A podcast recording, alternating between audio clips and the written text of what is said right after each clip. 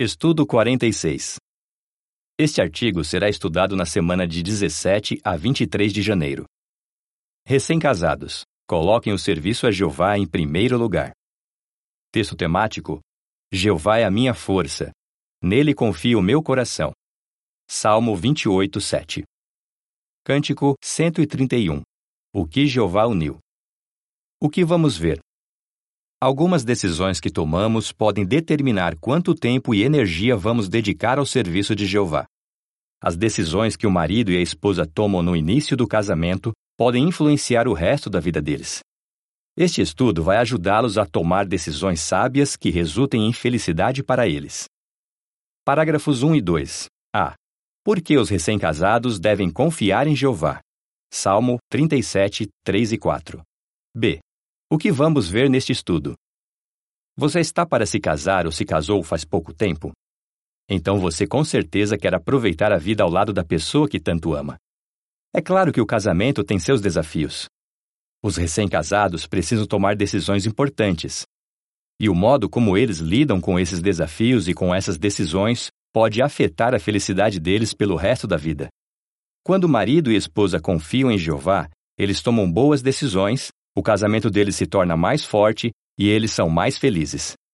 Mas o casal que não leva em conta o que Deus pensa provavelmente vai ter problemas no casamento e não vai ser feliz.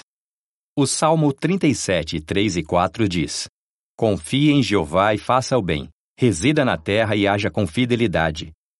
Encontre a mais plena alegria em Jeová, e ele lhe concederá os desejos do seu coração.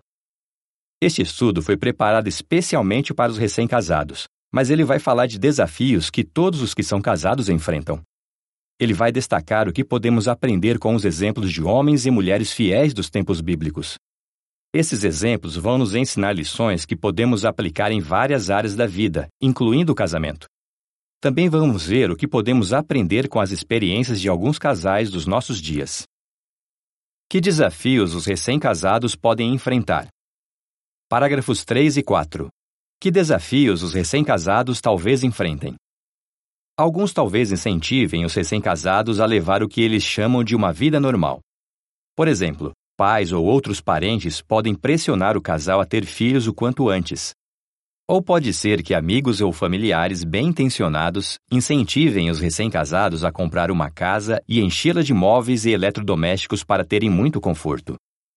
Se não prestar atenção, o casal pode acabar ficando totalmente endividado. Então, marido e esposa talvez precisem trabalhar mais para pagar as dívidas. Eles podem ficar sem tempo para o estudo pessoal, para adoração em família e para o ministério. Eles talvez até percam reuniões, fazendo hora extra para ganhar mais dinheiro ou para manter o emprego.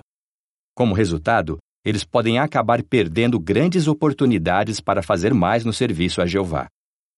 A legenda da imagem relacionada com os parágrafos 3 e 4 diz: Que decisões podem impedir os recém-casados de fazer mais no serviço a Jeová? Parágrafo 5. O que o exemplo de Klaus e Marisa nos ensina? A experiência mostra que, quando colocamos o dinheiro e os bens em primeiro lugar na vida, não somos realmente felizes. Veja o que um casal chamado Klaus e Marisa aprendeu sobre esse assunto. No início do casamento, os dois trabalhavam o dia todo para terem uma vida mais confortável. Só que, depois de um tempo, eles perceberam que não estavam realmente felizes. Klaus reconhece: Nós tínhamos mais do que precisávamos em sentido material, mas não tínhamos nenhum alvo espiritual. Para ser honesto, a nossa vida era complicada e estressante. Talvez você também já tenha percebido que colocar o dinheiro e os bens em primeiro lugar na vida não traz verdadeira satisfação. Se esse é o seu caso, não fique desanimado. Veja como o bom exemplo de outros pode ajudá-lo. Primeiro, vamos ver o que os maridos podem aprender com o exemplo do rei Josafá. Assim como o rei Josafá, confie em Jeová. Parágrafo 6. Ao enfrentar um grande desafio, como o rei Josafá colocou Provérbios 3, 5 e 6 em prática? Maridos, de vez em quando, vocês se sentem sobrecarregados pelas responsabilidades? Então vejam o exemplo do rei Josafá. Por ser o rei, Josafá tinha a responsabilidade de cuidar do bem-estar de toda a nação. Como ele cuidou dessa enorme responsabilidade? Josafá fez o que pôde para proteger o povo. Ele construiu fortalezas nas cidades de Judá e reuniu um grande exército de mais de 1 milhão 160 mil soldados. Mais tarde, Josafá teve que lidar com um enorme desafio.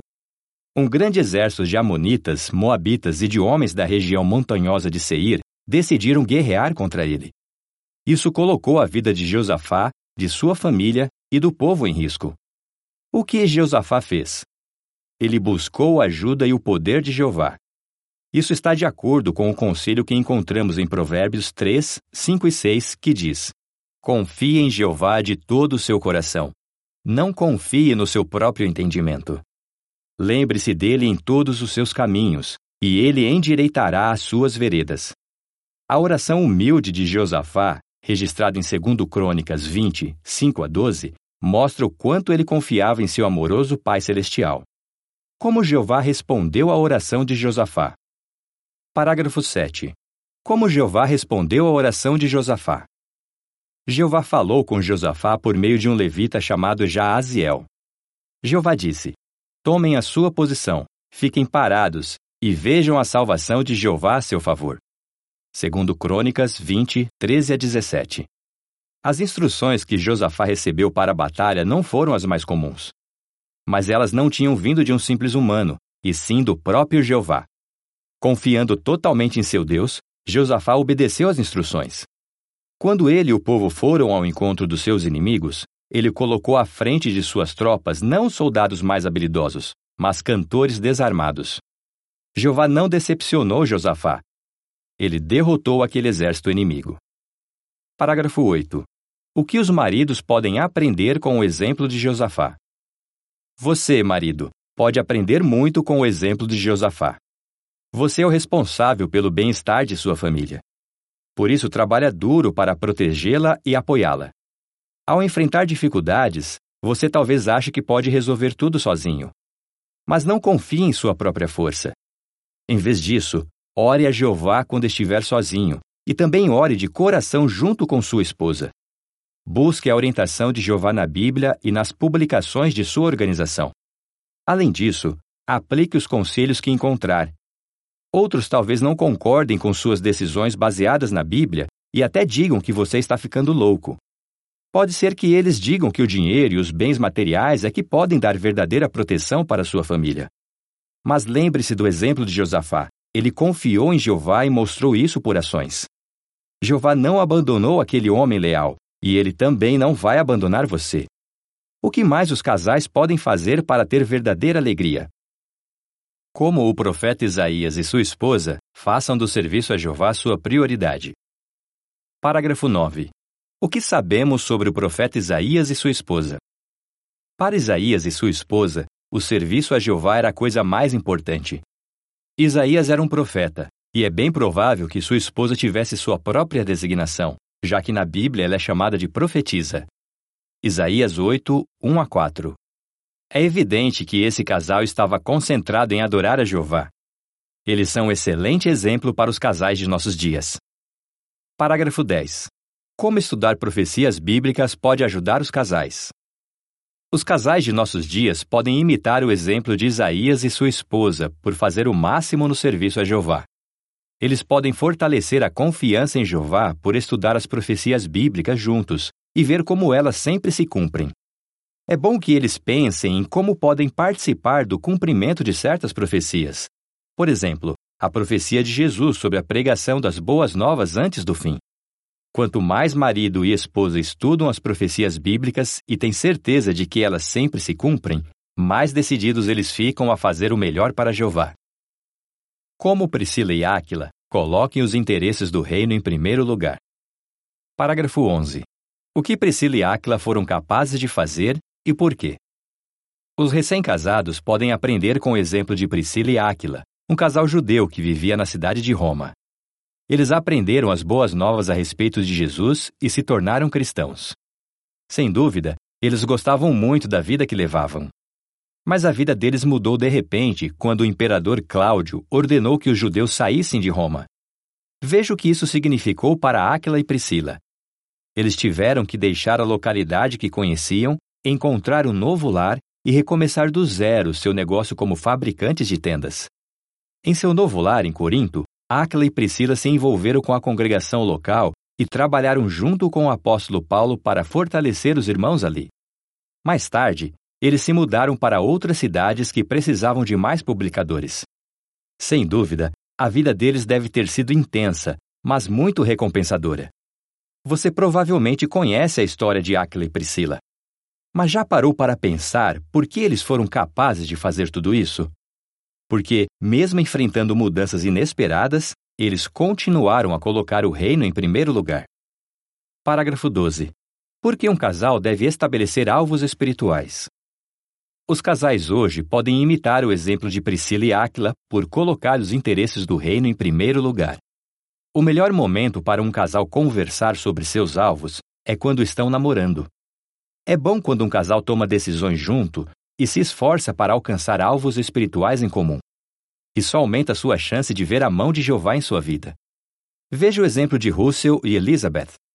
Russell conta: Durante o namoro, conversamos especificamente sobre nossos alvos espirituais. Elizabeth diz: Tivemos essa conversa para que, mais tarde, quando chegasse a hora de tomar decisões, as nossas escolhas não nos impedissem de alcançar nossos alvos. As circunstâncias de Russell e Elizabeth permitiram que eles se mudassem para a Micronésia, onde havia necessidade de mais publicadores. Parágrafo 13. De acordo com Salmo 28, 7, qual o resultado quando confiamos em Jeová? Assim como Russell e Elizabeth, muitos casais tomaram a decisão de levar uma vida simples para fazer o máximo possível na obra de pregar e ensinar. Quando um casal estabelece alvos para fazer o melhor para Jeová, e trabalha junto para atingir esses alvos, os resultados são muito bons. Marido e esposa podem ver como Jeová cuida deles, sua confiança em Jeová aumenta e eles sentem verdadeira felicidade. O Salmo 28, 7 diz: Jeová é a minha força e o meu escudo, nele confia o meu coração. Eu recebi a sua ajuda e o meu coração se alegra. Assim, eu o louvarei com o meu cântico. Assim como o apóstolo Pedro e sua esposa, confiem nas promessas de Jeová. Parágrafo 14. Como o apóstolo Pedro e sua esposa mostraram que confiavam na promessa em Mateus 6, 25 e 31 a 34. Os casais também podem aprender com o exemplo do apóstolo Pedro e sua esposa. Entre seis meses e um ano depois de encontrar Jesus pela primeira vez, Pedro teve que tomar uma decisão importante. Ele vivia de seu negócio de pesca. Então Jesus o convidou para segui-lo por tempo integral. Essa não foi uma decisão fácil para Pedro. Ele tinha que levar em conta a situação de sua família. Mas ele escolheu acompanhar Jesus em seu trabalho de pregação. Essa foi uma escolha muito sábia. E temos bons motivos para acreditar que a esposa de Pedro apoiou a decisão que ele tomou. A Bíblia indica que, depois da ressurreição de Jesus, ela acompanhou Pedro em suas viagens por um tempo. Sem dúvida, por causa do bom exemplo de sua esposa, Pedro pôde dar conselhos para os maridos e as esposas cristãs com a consciência limpa. Jeová tinha prometido cuidar daqueles que colocassem o reino em primeiro lugar. Com certeza, tanto Pedro quanto sua esposa confiaram nessa promessa. Mateus 6, 25 diz: Por essa razão eu lhes digo: Parem de se preocupar tanto com a sua vida, quanto ao que comer ou quanto ao que beber, e com o seu corpo quanto ao que vestir. Não significa a vida mais do que o alimento e o corpo mais do que a roupa? Os versículos 31 a 34 dizem: Portanto, nunca fiquem ansiosos dizendo: O que vamos comer, ou o que vamos beber, ou o que vamos vestir?